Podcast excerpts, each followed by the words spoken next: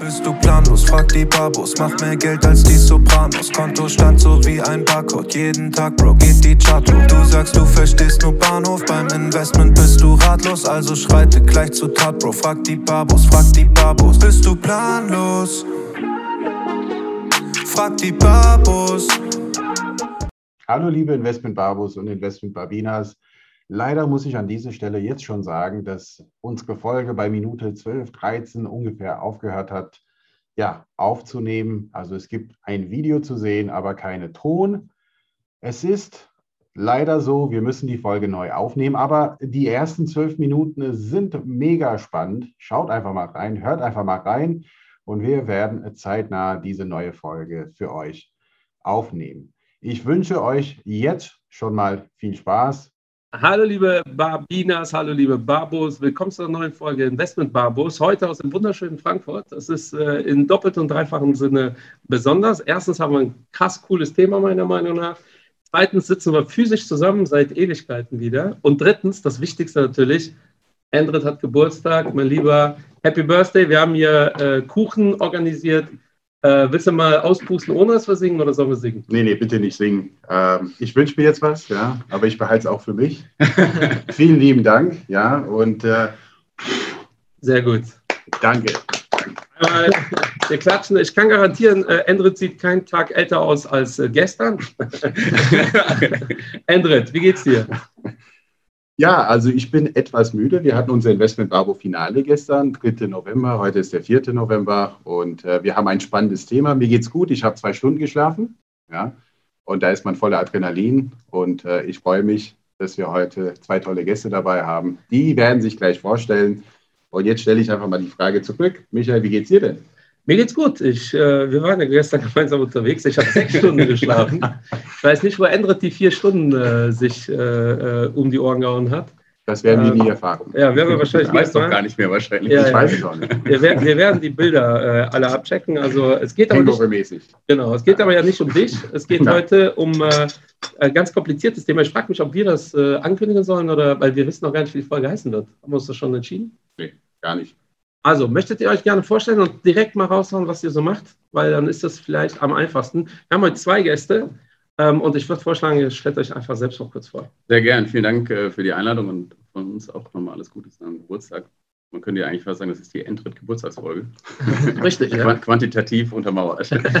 ähm, ja, mein Name ist Alexander Brehm. Ähm, ich bin einer der zwei Managing Partner von Aledius.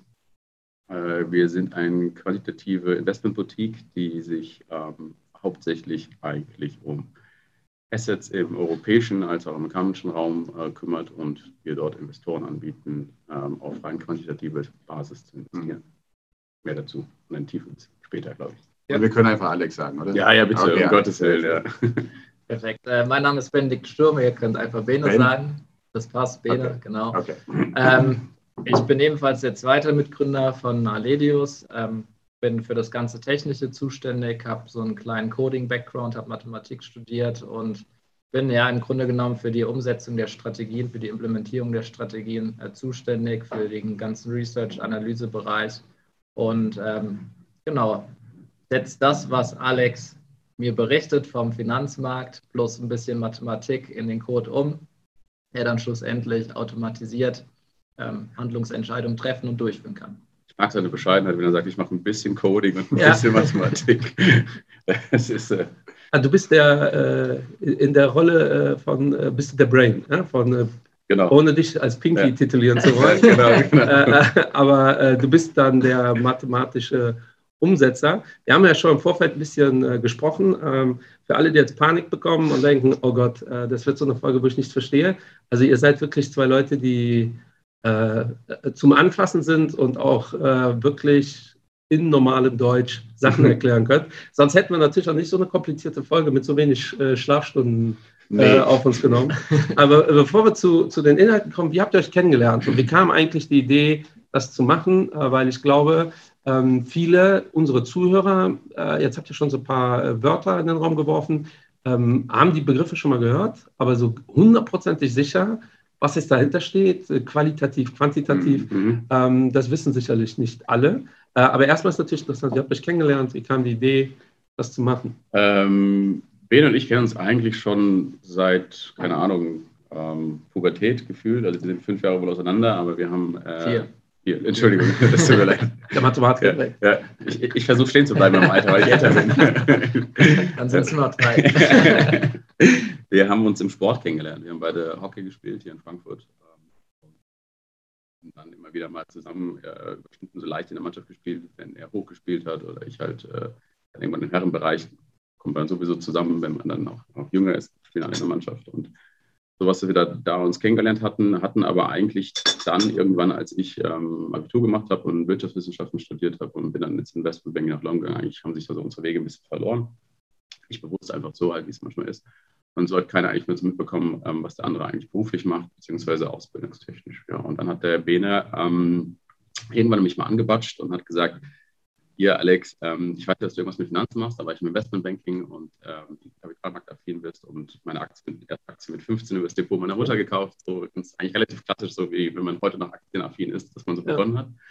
Und dann hat äh, Bene gesagt, ähm, als er seine Masterthesis gerade geschrieben hat, könntest du mal bitte drüber lesen. Und Vielleicht kann Bene weiter erzählen, Genau, ich habe Mathematik studiert, ähm, habe meine Masterthesis geschrieben über eine Algorithmik, mit der man Zeitreihenprognosen machen kann und habe da unter anderem den Wechselkurs Euro-US-Dollar versucht zu prognostizieren. Also geht er morgen hoch, geht er mhm. morgen runter oder halt auch, wie sieht es aus in zehn Tagen im Vergleich zu heute.